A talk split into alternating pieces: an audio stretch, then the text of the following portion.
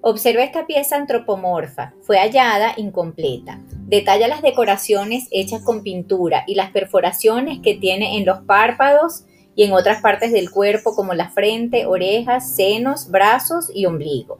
Estas perforaciones parecen tener relación con el firmamento y se puede pensar que esta pieza representaba una especie de divinidad lunar para sus creadores.